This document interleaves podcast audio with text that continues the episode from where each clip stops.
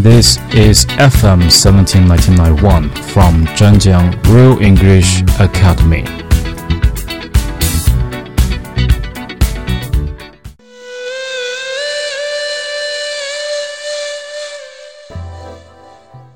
Hello everyone, this is Guy.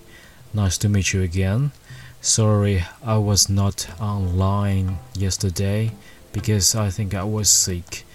Mm, today I'm going to bring you an article from Henry David Thoreau named Love Your Life. 热爱生活. However mean your life is, meet it and live it. Do not shun it and call it hard names. It is not so bad as you are. It looks poorest when you are richest. The fault finder will find faults in paradise. Love your life, poor as it is. You may perhaps have some pleasant, thrilling, glorious hours, even in a poor house. The setting sun is reflected from the windows of the almshouse as brightly as from the rich man's adobe. The snow melts before its door as early in the spring. I do not see, but a quiet mind may live as contentedly there, and have as cheering thoughts as in a palace. The town's poor seem to me often to live the most independent lives of any. Maybe they are simply great enough to receive without misgiving. Most think that they are above being supported by the town, but it often happens that they are not above supporting themselves by dishonest means, which should be more disreputable Cultivate poverty like a garden herb, like sage. Do not trouble yourself much to get new things, whether clothes or friends. Turn the old, return to them. Things do not change, we change. Sew your clothes and keep your thoughts. 不论你的生活如何卑贱。 你要去面对它，不要躲避它，更别用恶言咒骂它。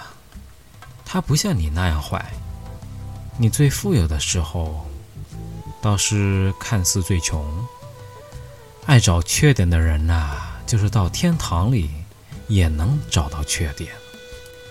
你要爱你的生活，尽管它贫穷，甚至在一个救济院里。你也还有愉快、高兴、光荣的时候。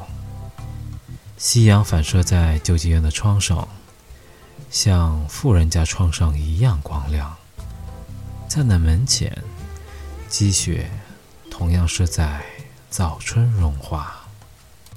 我只看到一个从容的人，在哪里也像在皇宫里一样。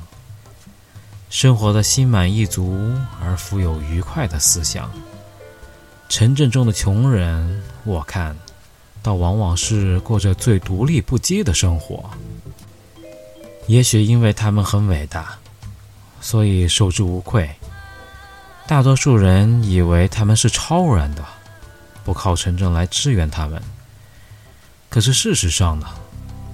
他们是往往利用了不正当的手段来对付生活。他们是毫不超脱的，更不是体面的。是贫穷如园中之花，而像圣人一样跟着他吧。不要找新的花样，无论是新的朋友或新的衣服，来麻烦你自己。找旧的，回到那里去。万物不变，而变的是我们自己。你的衣服可以卖掉，但要保留你的思想。That's all for Love Your Life. Thank you for listening. See you next time.